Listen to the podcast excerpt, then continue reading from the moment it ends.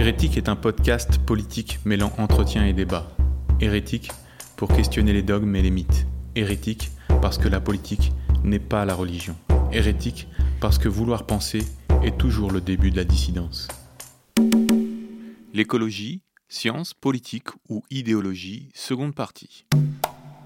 Parce qu'en réalité, vous avez un discours qui est difficilement audible, qui est hérétique, parce que euh, le, débat est pris dans une, dans une mâchoire, en fait. Il y a d'un côté le catastrophisme écologique, où effectivement, vous l'avez très, bien dit, on prend uniquement les informations à charge euh, et on va dramatiser la situation, euh, y compris de manière plus ou moins absurde. Je pense euh, aux plus acides, qui ont des, des, frais achroniques dans les années 80 et qui finalement ont fait plus ou moins pchit. Euh, et de l'autre côté, on a des progressistes, des industriels, qui, euh, pour qui la, nature n'est que, source de ressources n'est que ressources, n'est qu'un cadre que l'on pourrait aménager de manière la plus rentable possible de toute manière. Et vous, vous situez entre les deux, en fait. Vous demandez à ce que l'on revienne à euh, la, réalité, naturelle, donc à ce qu'on revienne à, des travaux de, terrain, à ce qu'on réévalue euh, l'état réel des écosystèmes et qu'on se débarrasse de, toute une, idéologie qui nous empêche de penser réellement l'évolution des milieux naturels. Oui. Bah, qu'est-ce qu'on appelle industrie d'abord? Je ne sais pas. Est-ce que la, forêt, la foresterie est une industrie? Oui, c'est une industrie. Bien sûr que c'est une industrie. Enfin, euh, je veux dire que les forêts euh, que, l'on a, elles ne sont pas, euh, je dirais, antinaturelles. Hein. Je veux dire que de temps en temps, on coupe du bois. Mais oui, enfin, la sylviculture en France, on peut pas dire qu'elle soit vraiment soit brillante. On a, on, a planté des pins Douglas euh, au milieu de forêts de feuillus. On peut pas dire que ce soit extrêmement intelligent. N'importe qui s'est promené sur un sentier, de un sentier euh, forestier, des feuillus à gauche et euh, des, rangées de, de, pins qui poussent beaucoup plus vite et qui sont beaucoup plus rentables à droite. Il y a une, une forêt qui est vivante d'un côté, et de l'autre côté, on a une forêt industrielle qui euh, est sombre. Euh. Oui, oui, on a, on a aussi des, des la Beauce est, un, une grande zone de production de graminées. Quoi. Je veux dire, euh, ok. Hein. Mais quand je circule en France, moi, je ne vois pas que la Beauce. Hein. Je vois aussi quand même des tas d'endroits où apparemment, la main de l'homme n'a pas quand même une, prise extrêmement importante. Je veux dire que, et, quand je en tout cas, des bénéfices, notamment, on, parle très peu des bocages. Mais le bocage est une merveille agroécologique. Bah, c'est une merveille agroécologique que, que... systématiquement, lorsque on parle de, euh, euh, d'influence euh, bénéfique de l'homme envers l'environnement, on parlera des sociétés primitives on parlera des Amérindiens, on parlera des, chasseurs-cueilleurs, on parlera des Inuits, on parlera des Mongols, nomades, etc. Mais alors que, France, euh, le, bocage, euh, donc, breton et, vendéen, est, un, est, une, une, pépite de l'interaction entre l'homme et la nature. C'est un équilibre qui, est très subtil et extrêmement intelligent. Et pour le coup, si c'est un critère, d'être très riche en biodiversité. on a une maison euh, dans le nord de la France, hein, dans, milieu urbain, c'est-à-dire en zone euh, périphérique d'une petite ville. Mais euh, j'ai plein d'oiseaux, moi, dans mon jardin. J'ai plein d'oiseaux. Quand je vais euh, me promener dans, en forêt, même, même des forêts qui ne sont pas des forêts de Douglas, je ne vois pas autant d'oiseaux. Hein. je veux dire que quelque part, je ne suis pas en train de dire que c'est un modèle, hein, mais je veux dire que c'est pas parce que l'homme est là que la faune n'est pas là. Euh, l'homme, enfin, je veux dire, j'avais, j'avais fait un, papier une fois sur l'âge d'or de la biodiversité en France. Essayons de réfléchir à ce qui existait il y a 100 ans, 100, 150 ans. Hein. Euh, on avait une agriculture, je dirais, petite, petite agriculture, des petites fermes avec de la polyculture et un peu d'élevage. Et dans toutes les cours de ferme, il y avait un tas de fumier. Qu'est-ce qu'il y avait sur le tas de fumier Les tas d'insectes. Euh, et, il n'y avait pas l'hygiène comme on a maintenant. Il y avait, tout le monde avait un tas de détritus dans, son coin, dans son jardin, etc. Donc il y avait, il y avait toute une faune, je dirais, euh, domestique, presque, hein, on peut la qualifier comme ça, hein, qui n'était pas naturelle, mais qui entretenait aussi, je dirais, une autre faune euh, de prédateurs euh, insectivores ou autre chose. Bon, euh, l'hygiénisme, c'est un, des grands facteurs d'érosion de, la biodiversité, l'hygiénisme. Il ne faut, surtout pas ne, penser qu'il n'y a que l'action des, multinationales. L'hygiénisme qui a fait disparaître toutes les mares qu'il y avait dans les prairies, par exemple, pour mettre de, de, beaux abreuvoirs euh, métalliques, euh, euh, c'est plus hygiénique, il n'y a pas de problème. Mais, mais dans toutes ces mares, quand j'étais gamin, il y avait plein d'insectes, de, de, grenouilles, de tritons, de salamandres. C'était, moi, c'était, c'était, c'était mon paradis, moi. Hein, tout ça. Malheureusement, je l'ai ramené à la maison, je les faisais crever. Mais je veux dire, bah oui, non, mais il y en avait encore, il y en avait encore plus, quoi. Je veux dire. Bon, ce que, ce que je veux dire par là, c'est que euh, on, voit bien que on a, on a, on a des ennemis. Alors l'ennemi, c'est les, grandes multinationales et c'est les pesticides. Ah, les pesticides, voilà. quand le mot est lâché, dès qu'il y a des pesticides, tout est foutu. Bah oui, enfin ça je demande à voir hein, quand même, euh, parce que c'est vrai que les pesticides sont faits pour tuer, mais euh, vous croyez que l'agriculture biologique se développe sans pesticides? Croyez ça, vous? On utilise des insecticides qui sont biologiques, mais ils sont faits pour tuer. Hein, je veux dire que sinon, on n'utiliserait pas des insecticides biologiques et pas des insecticides chimiques. Hein. Quand vous regardez les tonnages de vente des insecticides biologiques, ils sont en forte croissance. Hein. Ils, sont, ont doublé ou triplé en, en l'espace de 10 ou 15 ans. Bon, donc je veux dire qu'on se fixe des, des, des, idéaux, enfin des, des ennemis euh, un peu plus ou moins vrai, plus ou moins imaginaire. Euh, hein, autrefois, c'était l'agriculteur est devenu, a été pendant longtemps, il est encore un peu euh, le destructeur de la nature. Hein, c'était bien connu. Quoi. Et avec le paradoxe énorme de nos sociétés, qui sont des sociétés qui se croient de plus en plus écologistes, mais qui s'éloignent en réalité de la nature vécue dont vous, vous parlez tout à l'heure. Et on, nous sommes en train de vivre la disparition des paysans au moment même où tout le monde est en train de fantasmer à propos de la nature. Bah oui, il n'y a plus de paysans. à l'heure actuelle, les, agriculteurs qui arrivent à la retraite ne trouvent plus de remplaçants. Hein. Donc on, pousse vers une agriculture plus intensive parce que, bah, je veux dire, ou alors il faut dire carrément que chacun va cultiver son jardin. Quoi. Je veux dire qu'il faudrait le dire aussi à ce moment-là. Il n'y a pas de solution alternative. Je veux dire, enfin, en tout cas, nous, on n'en propose pas. Hein on nous dit bien qu'il faut faire ceci, qu'il ne faut pas manger cela. Vous mangez moins de viande, ok Qu'est-ce qui va se passer avec mon bocage, moi dans la, Mon bocage de la Vénois, mon merveilleux bocage que, que je... Hein, euh, ben, S'il n'y a plus de vaches, le bocage, il va disparaître. Hein. Les paysages vont disparaître, bien sûr. Oui, il va disparaître. Alors, euh, je ne sais pas ce qu'il y aura, mais il y aura peut-être des grandes cultures, on va, etc. Ce qui se passe aussi avec le problème de la réintroduction du loup, qui pose énormément de problèmes aux éleveurs. Moi, j'avais discuté euh, cet été avec une éleveuse dans les Alpes, euh, et elle avait l'impression que, ce que voulait la société, de manière générale, euh, c'était que eux reviennent au XVIIIe siècle hein, en se défendant contre les loups, ou alors qu'ils disparaissent tout simplement eux en tant que, en tant que bergers, et remplacés par une industrie, une industrie quelconque. Donc il y, a, un paradoxe énorme dans le discours écologique même à, propos de la viande, de plus en plus d'écologistes ont un discours très critique vis-à-vis de la consommation de viande. Et en même temps, accompagnent la fabrication de viande de synthèse en laboratoire. Donc là, effectivement, on est dans un monde, et ça c'est vraiment c'est très paradoxal, on a l'impression que les écologistes veulent un monde où la nature euh, soit complètement à part de l'être humain et, l'être humain soit complètement, complètement, à part de la nature et se débrouille une, en, fait en se surartificialisant lui-même, quoi, en n'ayant plus aucun rapport avec le milieu naturel. Oui, bah oui, bah, on mettra des arbres en plastique, ça sera beaucoup mieux. Hein, il y aura des feuilles toute l'année. si je reprends le fil de l'émission, euh, vous avez une critique euh, très féroce de l'écologisme, du discours écologique ambiant, euh, au, nom de la science, et vous dénoncez donc l'idéologie, la, la, la, la, présence massive de l'idéologie dans les traitements des problèmes écologiques quel pourrait être, d'après vous, le, un début de solution? Quelle pourrait être une écologie euh, politique qui soit euh, la moins idéologisée possible? Bah, je, je n'ai pas de réponse simple, vous en doutez, sinon ça se saurait. Euh, mais euh, moi, ce que je pense, c'est que euh, on est quand même dans une société qui évolue qui évolue avec. enfin, je, dirais que la destruction de la nature, là je vais reprendre un autre discours, c'est que ce que j'ai vécu là aussi dans les pays en développement et en Afrique, c'est que la pauvreté entraîne la destruction de la nature.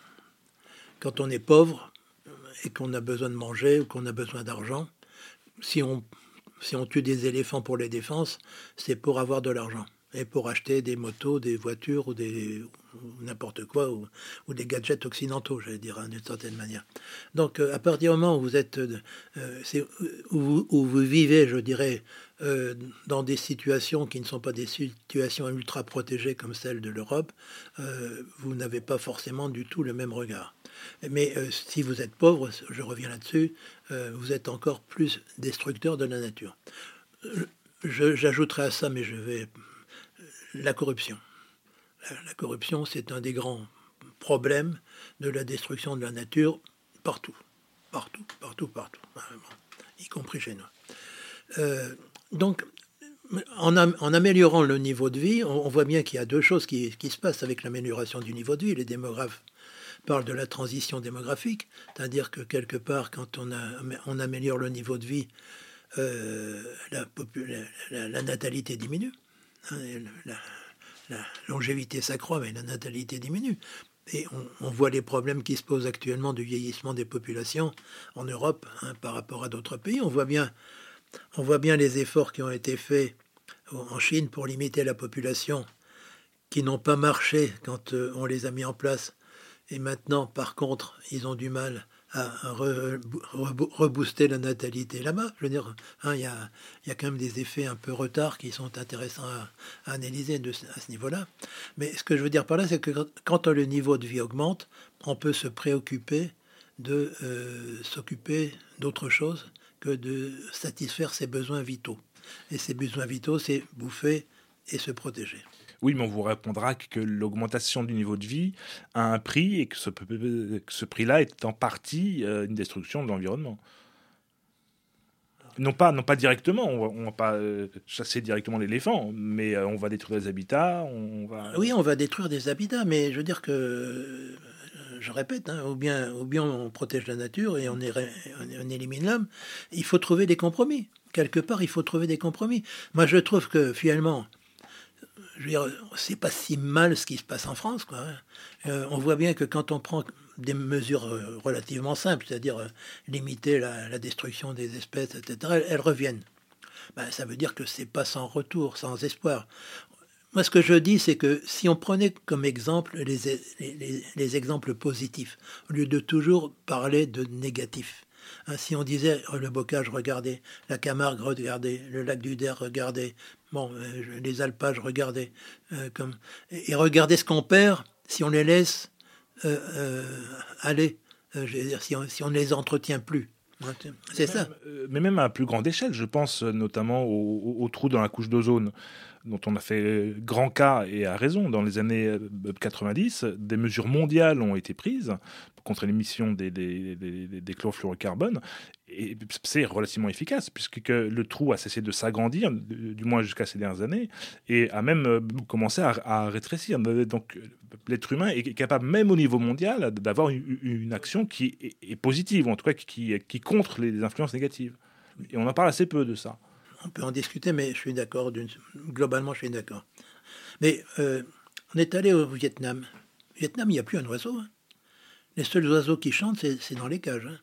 Il n'y a, plus un oiseau dans la nature. Et en Chine, je pense que c'est. Dans certaines régions de Chine, c'est à peu près pareil. Personne n'en parle, ça. Hein. Mais il y a, je veux dire, voilà. Euh, Et pourquoi? Ah ben, ben, parce que. Moi, je ne sais pas, je n'ai pas eu de réponse claire de la part des Vietnamiens. Mais dans les villes non plus, il n'y a, plus un oiseau dans les villes. Alors, soit dans les campagnes, on peut comprendre que euh, les oiseaux sont des prédateurs de récolte. Quand j'ai vu des, vols de mange-mille en Afrique, c'était des, milliers, des dizaines de milliers d'oiseaux qui, s'abattaient sur un champ. Euh, c'est les sauterelles, pratiquement. Hein. Euh, bon, et, là, je comprends que les paysans demandaient à ce qu'on fasse un peu le ménage parmi ces, espèces d'oiseaux.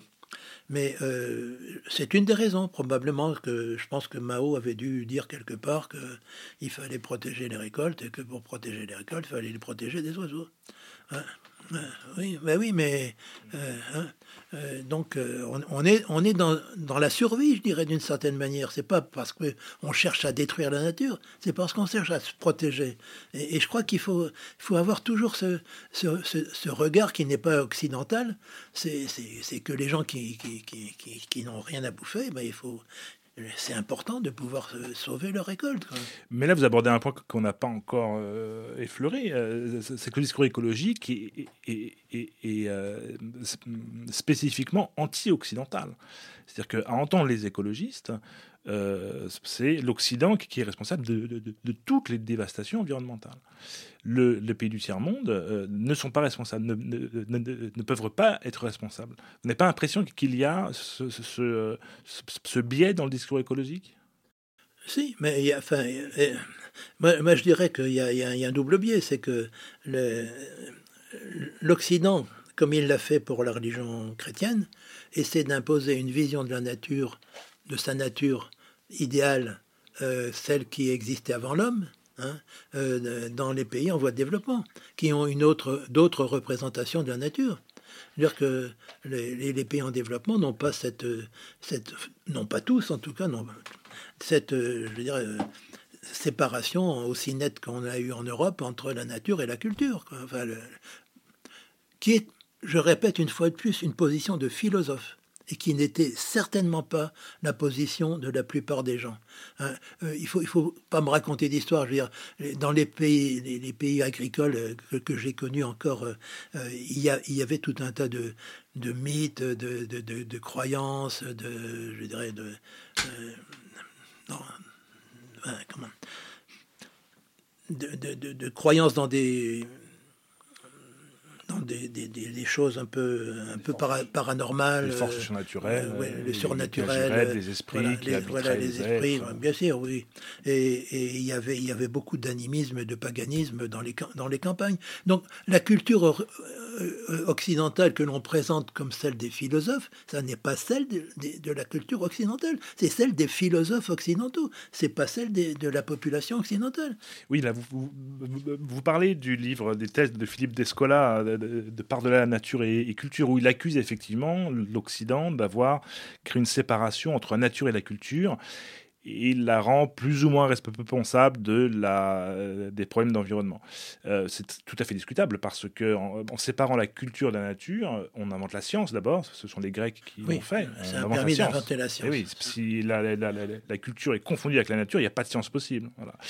Et d'autre part, si la société est, euh, mise à l'écart de la nature, euh, on peut inventer la politique si les deux sont mixés, si les humains sont destinés à suivre les cycles naturels, à obéir aux mêmes lois que les pierres, les torrents et les, animaux, il n'y a pas de politique possible. Et les Grecs, dans ce cas-là, ont aussi inventé la démocratie, c'est-à-dire l'autodétermination des peuples. Donc, même la séparation entre nature et culture me semble largement discutable, euh, en tout cas n'a pas à être incriminée dans la crise environnementale.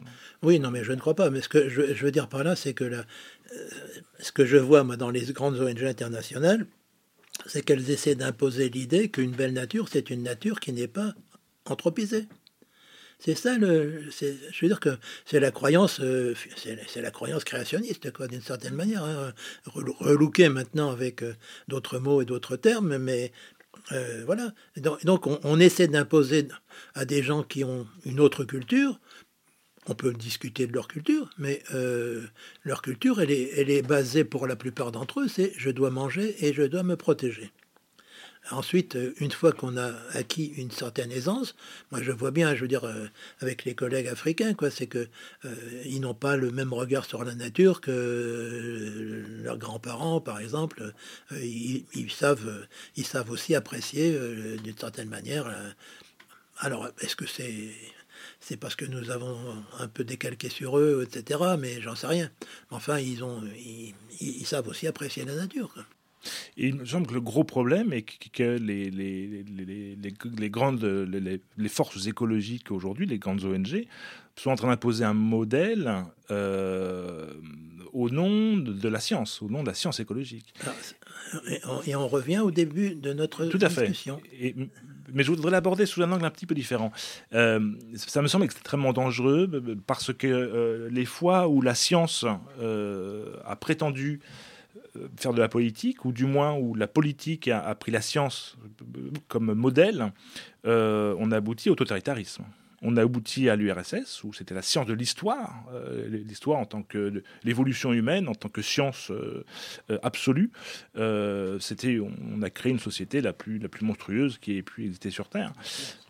Et le nazisme, effectivement, où alors là on se rapproche encore plus d'écologisme parce que le nazisme est le premier régime qui se soit, qui pris comme principe la biologie, la biologie des races, en se calquant explicitement sur Darwin la lutte des races entre elles, euh, la lutte des nations, etc. C'était la lutte des classes pour le, communisme. Tout à fait, absolument. On passe par le darwinisme social, tout à fait, de, de, de l'Europe, des, des États-Unis, euh, en France, euh, en Suède, etc. Avec de l'eugénisme, il y a eu tout un. Je passerai rapidement, mais juste de, cette idée d'une science qui est accolée à une politique, me semble très dangereuse. Et j'ai l'impression que nous revivons la même chose aujourd'hui avec l'écologisme. Ben, on, revit la même chose avec la biodiversité et le climat à l'heure actuelle. Oui, c'est ça. C'est-à-dire que c'est la politique qui, se, qui se, se, cache derrière une caution scientifique. La, science a dit, comme ça, ça permet d'imposer quelque chose. On est en train de le faire à l'heure actuelle avec le climat. Hein. à l'heure actuelle, euh, euh, certaines radios, je, ne citerai pas, euh, il est interdit de donner la parole aux climato-réalistes ou aux climato-sceptiques. Hein, je veux dire qu'il n'y a, qu'une seule voix, la voix officielle de la science. On n'est pas loin hein, du régime. Euh, moi, je, tiens, je, m'insurge profondément contre ça parce que, alors, c'est compliqué parce que je comprends bien que les gens attendent de la science des réponses. Mais la, manière dont procède la science, c'est par euh, essai et erreur. C'est, pour moi, c'est ça qui a fait, quand on regarde toute l'histoire de la science, dire, on est quand même parti de la croyance que la nature avait été créée par Dieu. Hein, et, c'est hein, et, ensuite, on a, on, a, on a cru à plein de choses. Euh, si on revient aux fondations de l'écologie, on a cru que la nature était en équilibre, on a cru que, hein, que la belle nature, c'était une nature sans l'homme. je veux dire que, voilà. Donc la science avance par essai-erreur euh, et, on progresse. L'évolution de l'homme, euh, en, quelques dizaines d'années, combien on a eu d'hypothèses sur l'origine de l'homme, etc. C'est tout à fait clair. Donc il n'y a pas une position officielle. La science, à un moment donné, dit on pense que c'est comme ça. Et encore, elle est contradictoire. Oui, mais euh, non, mais je veux dire qu'il peut... qui, qui, posent d'autres hypothèses. Il y a une confrontation, il y a des débats. On, peut, on peut dire qu'à un moment donné, il y a un consensus entre une majorité de gens pour penser que. Il y a, mais c'est contingent, c'est temporaire. Hein, c'est temporel, je veux dire. Hein. Euh, je reprends souvent l'exemple de, Wegener et, de la théorie des plaques, hein, qui, euh, je veux dire, euh, bon, il n'a pas été cru, c'était un dissident. mais Lamarck aussi était un dissident à son époque, et Darwin aussi était un dissident. si on muselle, si on, si on, si on, si on fait taire ces voix dissidentes. Il y en a qui sont totalement farfelues. Il y a eu plein d'hypothèses sur l'origine de la vie. Hein, les, les, corpuscules, euh, la, génération spontanée, etc. Tout ça, c'est des hypothèses aussi qui avaient été mises, qui, qui ne sont plus d'actualité. Hein, mais, mais il y en a eu dans tout ça qui sont qui ont émergé, qui, ont, qui, qui sont sortis de, de, la routine quotidienne. Quoi. Et, c'est ça qui est difficile à faire comprendre, c'est que la, science, et en particulier les sciences je dirais, de l'économie, de la sociologie et de l'écologie, euh, c'est pas des sciences dures. Hein, c'est des sciences qui sont extrêmement euh, aléatoires. J'allais dire, euh, dans, dans, toutes les trajectoires de, nos sciences, il y a des événements qui se passent qui font bifurquer les trajectoires, etc. Quoi, je veux dire, quelque part, on, on peut pas, on peut pas faire et on peut pas faire de prévision. Alors là, c'est le mot clé. Une science qui ne peut pas faire de prévision n'est pas une science. Or, moi je pense que l'écologie n'est pas capable de faire des prévisions correctes. On peut avoir des tendances à long terme, on peut dire que sur une période de temps relativement courte, il va se passer cela, mais dire ce qui va se passer dans 100 ans. Oui, mais dans 100 ans, il y a peu de chances qu'ils peuvent vous dire ce qui va se, Ah ben, ce qui va se passer. Oui, mais en physique, on peut le dire. Euh, ça dépend de quel système on parle. Oui, non, mais on- enfin, en tout cas, solaire, je- oui. Système solaire, oui. Euh, Jusqu'à une, certaine époque, on pouvait le dire. Oui, voilà, ça se complexifie rapidement parce qu'en économie, on est capable de prévoir même à 6 mois. Oui, bah oui, on fait des modèles Voilà. à, à n'en plus finir qui sont tous faux. Je ne parle pas de l'histoire, je ne parle pas de la sociologie. Là, de ce point de vue, l'écologie est, quand même euh, soit même enseigne que beaucoup de sciences. Effectivement, c'est une science qui, qui est à mi-chemin entre plusieurs. C'est plutôt un carrefour de sciences, l'écologie. Oui, alors ça, c'est encore un autre, un autre problème. Je veux dire que je reviens sur la... Il y, a- la réfutabilité en matière de- de- d'hypothèses scientifiques, et il y a la prédictivité qui est aussi un critère parmi les critères de scientificité. C'est pas moi qui les ai inventés, hein, hein, qui est la, prédictibilité. Bon, euh, moi je dis que ça, c'est quand même tout à fait aléatoire. Ce qui ne m'empêche pas de dire que, l'écologie, d'une certaine manière, euh, c'est quand même euh, l'étude de la nature, de ces, différents processus euh, qui peuvent être aussi très utiles à l'homme si on, quand on a découvert les, les bactéries euh, des, des grands fonds marins. euh, c'est quelque chose qui, sur le plan industriel, euh, c'est extraordinaire. C'est des, des espèces autotrophes qui ne- n'utilisent pas le, le- comment dire, le- la, la photosynthèse. Les sources hydrothermales. Ouais, les sources hydrothermales, ouais. Bon, je veux dire, on peut, on peut trouver plein d'exemples, mais Non, mais après, ben, c'était pour rebondir là-dessus, parce qu'on parle beaucoup de est-ce que c'est vrai, en fait, les hypothèses, euh, par exemple, du réchauffement climatique ou pas? Mais, mais c'est pas vraiment euh, comme ça que c'est présenté, c'est plutôt la science. En fait, euh, les gens qui. On parle d'extinction rébellion, ils disent, ils disent nous, on dit rien, on ne, on ne fait que transmettre la science. Et y a, y a, y a, c'est là où on, on arrive au cœur, écologie, science ou, ou idéologie, c'est que ce sont des gens qui sont persuadés qu'il faut sauver le monde, mais ils sont persuadés de ne prendre aucune décision. Ils appliquent des, voilà, des, des choses que leur ont dit les scientifiques. D'ailleurs, c'est la réponse qui quasi, enfin, ils ont aucun dialogue en général, à part lisez euh, les rapports du GIEC. Et, euh, et là, c'est aussi une autre question, c'est euh, c'est c'est bien de repartir dans l'autre sens, c'est dire qu'est-ce qu'on veut à la place de, de parce que là, c'est là, c'est aussi euh, quasiment euh, divin, quoi. C'est dire euh, la science, c'est Dieu et il faut appliquer. Oui, oui. Alors, ces, mêmes gens, d'ailleurs, quand on leur dit que les OGM, euh, c'est intéressant et c'est pas dangereux pour la santé, ne croient pas du tout. Quand la science dit. hein, je veux dire, là, aussi, le tri sélectif. hein, les OGM, je veux dire que ça fait 30 ans que les gens, des gens mangent des OGM tous les jours aux États-Unis ou ailleurs. les animaux mangent des OGM tous les jours. Il n'y a pas eu un seul cas, me semble-t-il, à ma connaissance, euh, qui ait montré que les OGM avaient tué quelqu'un, à part Serralini, là. hein. Oui, Enfin, c'est peut-être un petit peu plus compliqué que ça. Sur le sujet, même si globalement, en termes d'alimentation, oui, mais l'innocuité totale des OGM, euh, je pense qu'il y a quelque discuter. Mais euh, le problème, à mon avis, dans ce genre de, de, de- de sujet, exactement comme pour le réchauffement climatique, est qu'on a un, un enchevêtrement d'intérêts dans lequel il y a bah, très peu d'approches rationnelles. Parce que- qu'on a des approches industrielles, on a des approches militantes, on, a des approches euh, quasiment religieuses, et c'est très difficile d'avoir euh, euh, une discussion rationnelle. Voilà. En termes de climat, moi, je pense effectivement, euh, à, titre personnel, que le, climat se réchauffe en, partie euh, dû aux activités humaines. Mais dès que j'émets des critiques euh, sur le rapport du GIEC, y compris avec des biologistes, je, je suis immédiatement envoyé dans les cordes en tant que climato-sceptique. Donc là, on est vraiment à l'opposé de la science et même du discours rationnel.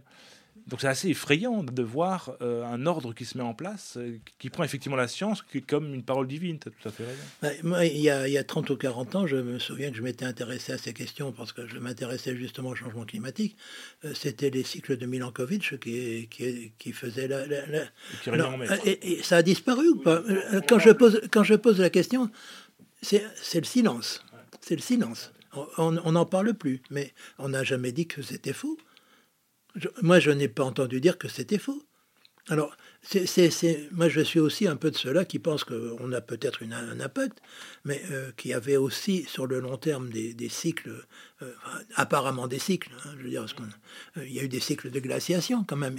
Ah bah, je veux dire, l'homme, il n'était pas là quand, pendant ces cycles de glaciation. Pourquoi il y a eu des réchauffements, des refroidissements?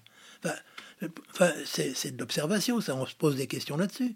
maintenant, si on me dit que c'est l'homme, eh ben oui, mais enfin, euh, pourquoi ça s'est réchauffé autrefois? Même à court terme, il y a des, cycles, les cycles du soleil, il y a des cycles El Niño, il y a des cycles, il y a énormément, il y a, une interpénétration de cycles, c'est extrêmement complexe. Moi, il n'y a pas de science pour moi plus complexe que la climatologie, et c'est étonnant de voir la manière dont elle est, euh, très simplifiée, et on vous dit bon ben voilà, là nous sommes au mois d'octobre, il fait chaud, donc c'est le réchauffement climatique, et donc euh, c'est dû à l'impact de l'homme.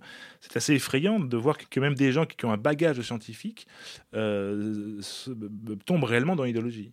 Oui, et je me suis empaillé une fois avec un climatologue parce que je me disais la température moyenne de la Terre, mais je veux dire la température moyenne de la Terre, c'est comme la, densité moyenne de la biodiversité, quoi. Je veux dire que ça n'a pas de sens. Mais enfin, bah oui, non, mais là, là je touchais le, je touchais le cœur du, du réacteur, je veux dire. Hein.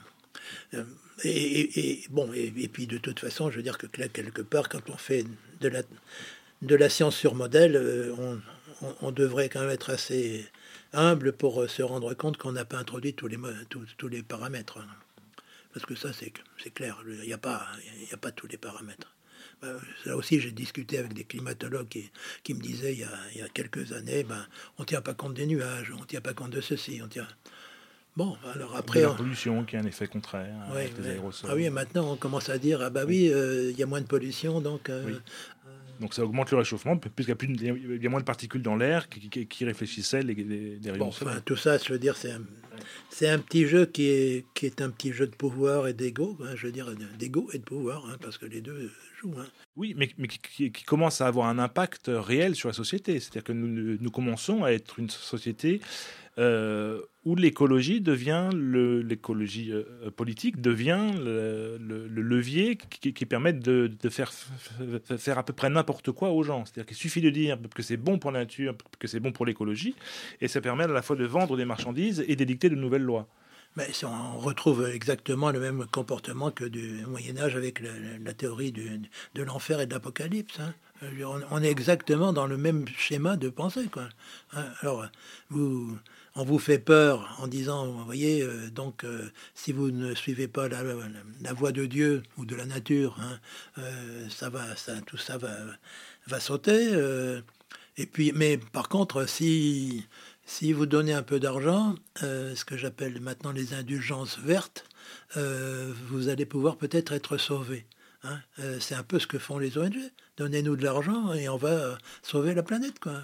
Hein, on, est, on est dans ce schéma de pensée euh, de dire, euh, une fois de plus, dans un schéma monétaire, hein, de pouvoir, parce que avec le pouvoir, on fait ce qu'on veut. Je voudrais qu'on finisse euh, sur une question qui est très intéressante. Euh, dans, vous avez écrit un livre il y a, il y a 20 ans exactement qui, s'appelle Quelle nature voulons-nous? Cette question-là me semble. C'est pas moi qui l'ai écrit, hein. c'est, un, c'est, à l'issue d'un colloque que j'avais organisé moi euh, quand j'étais aux affaires euh, en tant que directeur du programme environnement du CNRS, qui avait pour objectif de rapprocher un peu les, sciences sociales des sciences euh, écologiques, parce que j'avais beaucoup milité à ce niveau-là pour un, certain rapprochement des sciences. Je, n'ai pas beaucoup développé cette, cet aspect-là, mais je suis bien persuadé que la nature, c'est d'abord aussi des relations euh, émotionnelles, et pas, seulement scientifiques. La science là-dessus, euh, bon. Hein. Mais euh, toujours est-il que j'avais posé cette question parce que j'en avais un peu marre d'entendre, de commencer à entendre ce discours un peu, euh, catastrophiste, etc. Et j'avais essayé de faire en sorte qu'on essaie de rapprocher ces deux disciplines. C'était à la mode aussi, hein, le, multidisciplinaire était à la mode. Euh, c'est ce que les, bouquins de de Léage, par exemple, sur l'écologie, l'écologie humaine, bah, oui, enfin, on peut en discuter, mais je, ne crois pas que le mélange des sciences sociales et de l'écologie soit, soit fécond. pour dire les choses. je pense que les, géographes ont eu une approche beaucoup plus féconde de, du rapport des hommes à la nature. Et je regrette que le, mariage entre les géographes et les écologistes ne se soit pas fait. Parce que les géographes avaient une approche beaucoup plus pragmatique et beaucoup plus euh, sensé de, de, la relation de l'homme à la nature et pas seulement celle des philosophes. C'était des, des gens qui étaient beaucoup plus près du terrain, les géographes. Justement, je, pensais à Élisée Reclus, qui, qui était un libertaire et qui, qui, avait une vision qui est presque euh, l'inverse de, de l'écologisme actuel, qui était presque utilitariste. C'est-à-dire qu'il voyait la nature comme, donc là on peut dire aussi consommation peut-être, mais comme avoir un beau paysage et, euh, l'ouvrier, en se reposant, euh, doit profiter de ce paysage, etc. Qu'est-ce que vous pensez de sa, vision? Bah, C'est une vision quand même marquée de romantisme, mais bon, je veux dire que je la préfère à celle euh, du catastrophisme, hein, largement. Mais oui, oui, non, mais je crois que il y, a, il aussi qui avait aussi une vision très utilitariste de la nature, c'est-à-dire une vision pragmatique. Quoi. Je veux dire que bah, moi, c'est un peu celle que j'essaie de, dire. Quoi. C'est, pas, pas facile à dire, mais bah, il faut faire des compromis. Quoi. Il, faut, il faut trouver des compromis. Euh, il y, a, y, a, des zones que l'on va utiliser pour faire de la production. Hein, parce que les gens ont plus envie de travailler, il faut dire les choses comme ça. Ils n'ont plus envie de travailler le sol, en tout cas. Ils ont plus envie. Donc, il faut qu'il y en ait qui, il faut qu'il y ait des, des petites mains qui, qui, les nourrissent. Hein, et puis, et puis ben, par ailleurs, euh, on peut très bien imaginer que d'autres régions soient, euh, par, je ne dis même pas protégées, mais soient, soit, soit, soit préservées. oui. Mais, mais même préservées, je dirais, pour, pour le pour une forme de tourisme, pour des, ben, pas, pas pour du tourisme de masse, bien sûr, c'est pas la Côte d'Azur, quoi. Je veux dire, mais, mais il y a, écoutez, il y a plein de régions de France que, je ne trouve pas tellement dégradées. Quoi.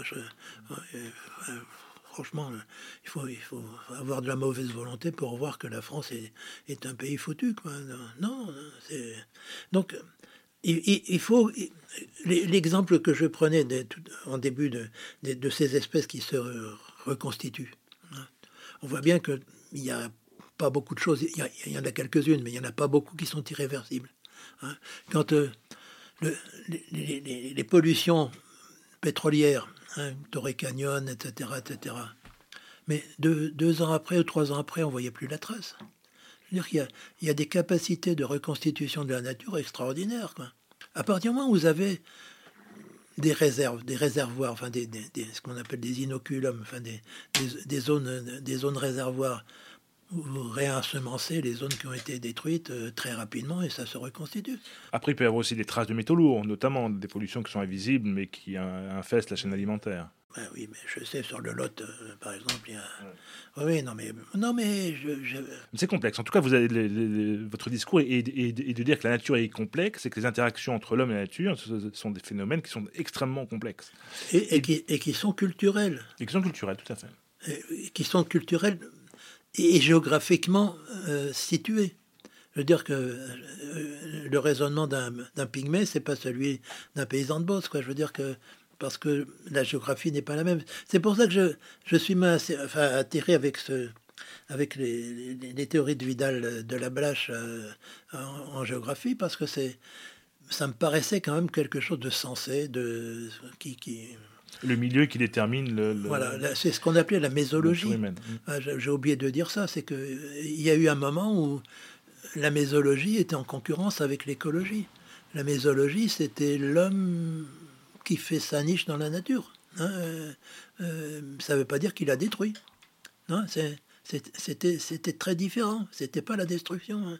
C'était, on essaie de trouver des équilibres, enfin pas des équilibres, j'aime pas ça, mais des, des des, ajustements. Je préfère les ajustements.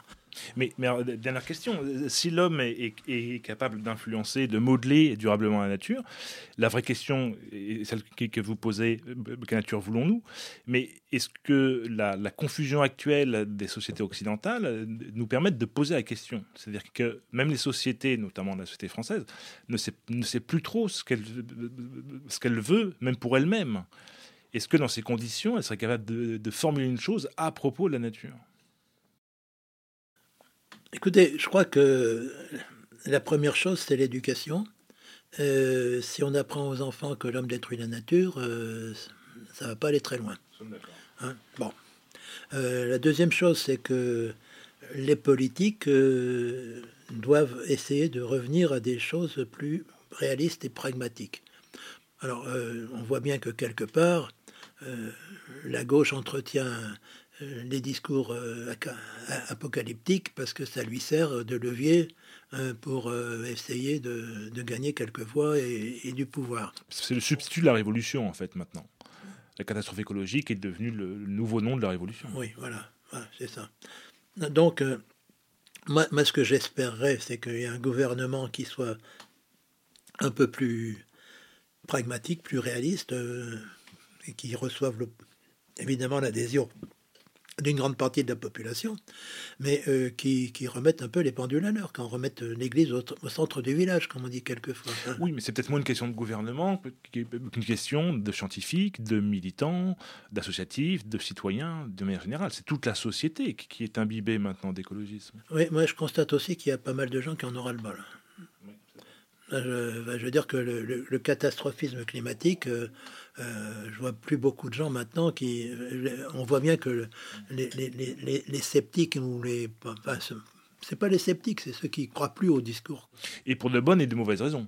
Oui, oh, pour différentes raisons. Mais... Ça, le, problème est que le discours écologique, écologiste aujourd'hui est contre-productif. Mais ce discours écologique, je vais vous prendre un exemple. Il est, il laisse croire que si vous faites à l'heure actuelle, vous prenez des mesures, ça va changer quelque chose. C'est ça. Attention, c'est bien ça. Hein. Ce qu'on laisse croire, c'est que vous prenez des mesures, ça va changer quelque chose. Moi, j'ai retrouvé dans mes papiers des papiers, enfin des, écrits de Jouzel et de Mégy, qui étaient des Mégy, qui était un grand climatologue français, qui est mort il y a longtemps malheureusement, euh, qui nous présentait un modèle très simple en disant euh, si on arrêtait aujourd'hui toutes les émissions de gaz à effet de serre, euh, l'inertie du système continuerait encore pendant plusieurs dizaines d'années, voire 100, euh, 200 ans. Mmh, si on arrêtait tout, mais vous, je veux dire qu'il faut quand même avoir une sacrée dose d'irréalisme pour se rendre compte que d'abord, nous, en France, on est une, 1% de tout ça, que les Chinois, ils vont pas arrêter, Hein, on voit bien que les Allemands, euh, ils, nous en, ils nous enfument, je dirais, hein, avec leur euh, centrale à charbon, les Polonais aussi, euh, et, que finalement, on veut jouer les bons élèves, et, que qu'est-ce qui va se passer? C'est qu'on va pénaliser notre économie, ça, à tous les coups. Hein. Mais on, enfume les gens. Je veux dire, on leur laisse croire que leurs enfants vont bénéficier des. Non, non, c'est pas. C'est dans 300, 400 ans que, peut-être on verra si la, science ou pas s'est trompée. Ah, il y a quand même un pari sur l'avenir qui qui est, important, quoi, parce que moi, je. Ben, je sais pas. J'hésite à prendre euh, ce. Enfin, c'est le pari de Pascal d'une certaine manière. Hein. Hein, on, y croit, on n'y croit pas. Hein. Moi, j'y vois aussi un narcissisme extraordinaire, c'est-à-dire de croire que, euh, l'avenir dépend entièrement de nous et de ce que nous ferons maintenant en prenant des petites mesures. c'est de croire que nous sommes encore au centre du monde. Oui, oui, il y, a, il y a aussi ce. Bah oui, je veux dire que bon, c'est pas dans ce, seul domaine que on se croit encore les maîtres du monde, je veux dire, mais euh, oui, oui, mais euh, on, voit bien que de toute façon, je reviens sur mes, sur mes, les idées que j'ai mettées tout à l'heure. Quand on a faim, quand on a besoin de, de, de, mieux vivre, ben, on ne fait pas attention, je veux dire, les pays en développement, ils veulent avoir un niveau de vie plus élevé. Ils veulent, euh, ils veulent avoir, ils ont en, point, de mire notre niveau de vie. Hein. Je veux dire qu'il faut, faut, être clair. Euh, et pour acquérir notre niveau de vie, ben, il faut l'acquérir avec euh, l'usage d'un certain nombre de ressources naturelles. Pour l'instant, Maintenant, euh, on est ou scientiste ou on n'est pas. On croit que la technique, la, science va pouvoir euh, développer des techniques, euh, faire des steaks végétaux. On fait l'agriculture. Il y a, y a, pas mal d'exemples aussi maintenant d'agriculture verticale. Je veux dire, on peut cultiver des salades de manière sans, polluer quoi que ce soit. Je veux dire, avec un circuit fermé où on met de l'engrais et des plantes de salade qui poussent. Quoi. Je veux dire que il y a, l'agroécologie en ce moment, enfin l'agriculture en ce moment fait des, des projets fantastiques. Hein. On a visité avec des, agriculteurs qui font de la conservation du sol, euh, qui, ont une couverture permanente des, des sols et qui plantent dans, dans les sols euh, où, il y a, où il y a déjà des plantes euh, qui, mais qui ont besoin de, de glyphosate ils ont besoin de glyphosate de temps en temps. C'est pas des, c'est pas des, des, fous, c'est pas des stupides. Mais quand ils ont besoin de glyphosate, ils en ont besoin. Quand vous avez besoin de paracétamol, vous en prenez. Hein bon, mais, mais, tout ça, c'est du bon sens. Quoi. Et non, ben non, mais les, les, insecticides, les pesticides, ça. Alors, qu'il y ait eu des abus, je suis bien, on est d'accord. Hein. Oui, parce qu'il y a aussi une industrie derrière. Oui, mais il y, a, il y a eu l'industrie, il y a eu. On est passé par une phase où, euh, dans les années 60-70... Euh, il, faut, il faut se dire aussi que les agriculteurs, quand ils avaient maintenant des pesticides, euh, ça les soulageait d'un sacré point parce qu'ils n'avaient plus autant à craindre la, destruction de leur culture. Donc, bah, c'est comme quand on prend des médicaments. Quoi. Quand, temps en temps, on en prend un peu plus. Quoi, hein. schématisme. En fait, vous vous appelez tout simplement au réalisme. Bah, oui, mais, je pense qu'il faudrait revenir un peu, un peu moins de théorie, un peu moins de, de modèles fumeux et un peu plus de, de pragmatique. Enfin, la, vie est, la vie serait relativement plus simple. Hein. Mais, moi, je pense pas que les gens soient des, soient des destructeurs de la biodiversité. Je, je pense que pense qu'ils font, ils font avec. La preuve, c'est que la domestication n'était pas un rejet des animaux sauvages. Et, quand on voit que, euh, bah, je veux dire, une fois de plus, en, France, ça se produit, mais en Afrique, je l'ai vu plus souvent, quand il y a des, petits animaux qui sont euh, abandonnés pour des raisons diverses, parce que leur mère a été tuée, etc., euh, dans les villages, on les prend. Ça, veut bien dire que quelque part, on n'est pas complètement insensible à, nos, frères non humains. Vous venez d'entendre la seconde partie de l'entretien avec euh, Christian Lévesque, écologie, science, politique ou idéologie. Rendez-vous dans 15 jours pour un nouvel entretien avec Gabriel Martinez-Gros, La marche vers l'Empire. Vous pouvez retrouver les documents évoqués lors de l'émission ainsi que d'autres permettant de prolonger la réflexion sur notre site hérétique au pluriel.fr. Le podcast est disponible sur toutes les plateformes d'écoute.